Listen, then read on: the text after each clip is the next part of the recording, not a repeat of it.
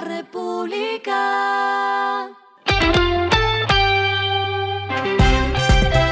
Al final de la jornada, esto es lo que debes saber sobre el comportamiento de los negocios, las finanzas y la economía.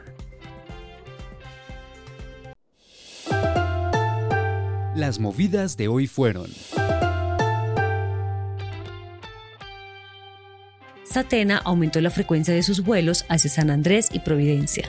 La aerolínea informó que aumentará un vuelo diario los lunes, miércoles y viernes entre los destinos para así conectar el archipiélago a partir del viernes 16 de febrero.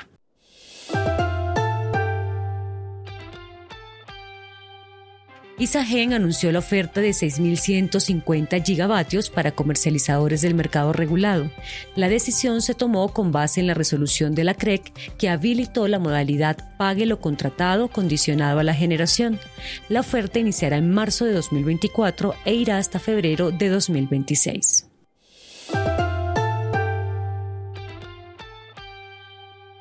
La Universidad Nacional reveló el listado de los candidatos a quedarse con la rectoría de la institución para el periodo 2024-2027, sustituyendo a Dolly Montoya.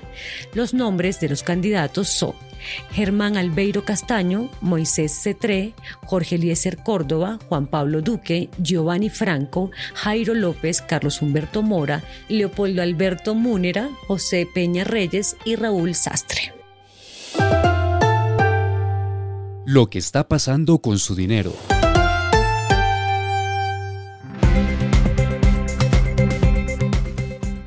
Guama, en alianza con Pomelo y Visa, lanzan la Guama Card, una tarjeta de crédito para personas sin historial crediticio en Colombia que no requiere depósito o colateral, facilitando el acceso al crédito para miles de personas.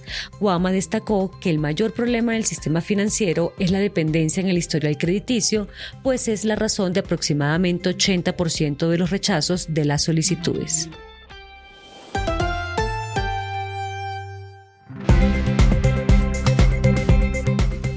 Los indicadores que debe tener en cuenta. El dólar cerró en 3.916,61 pesos, bajó 12,39 pesos.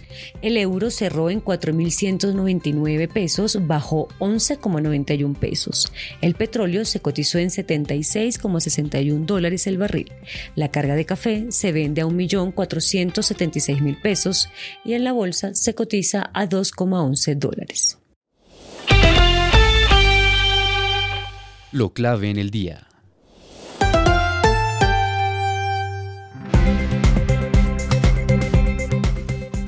Por décimo mes consecutivo, la producción de la industria manufacturera está en números rojos, pues en diciembre de 2023 cerró con una contracción de 6,8%, mientras que las ventas reales del sector bajaron 3,5% y el personal ocupado cayó 1,9%, al igual que en noviembre de 2023. La producción no muestra mejora desde marzo del año pasado, cuando se registró una variación de menos 2%, según cifras del DANE. De las 39 actividades industriales que mide la entidad, 32 registraron variaciones negativas en su producción real, restando 7,9 puntos porcentuales a la variación total anual y siete subsectores con variaciones positivas sumaron en conjunto 1,2 puntos porcentuales a dicha variación. A esta hora en el mundo. Se espera que un récord de 18 de los 31 países de la OTAN cumplan este año el objetivo de gasto en defensa de la alianza, un compromiso por el que Donald Trump ha estado presionando en su campaña por la reelección a la presidencia de Estados Unidos. Los aliados europeos están gastando más en el objetivo del bloque de gastar al menos 2% del PIB en defensa, dijo hoy miércoles el secretario general de la OTAN, Jens Stoltenberg. Y el respiro económico tiene que ver con este dato. Durante dos fines de semana, del 9 al 17 de marzo de este año, en el Parque El Country llegará la edición número 22 de Alimentarte Food Festival de la Fundación Corazón Verde. Se trata de una celebración culinaria con fines sociales y también un espacio para que amigos y familias puedan acceder a actividades como un beer garden, presentaciones musicales, tarima Colombia a la mesa, zonas de coctelería y mucho más. La República.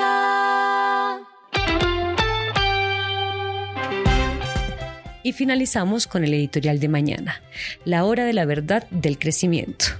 Una vez develada la cifra del crecimiento de la economía colombiana durante 2023, hay que fijar verdaderos pilares para regresar a los buenos tiempos de producción y competitividad. Esto fue Regresando a casa con Vanessa Pérez.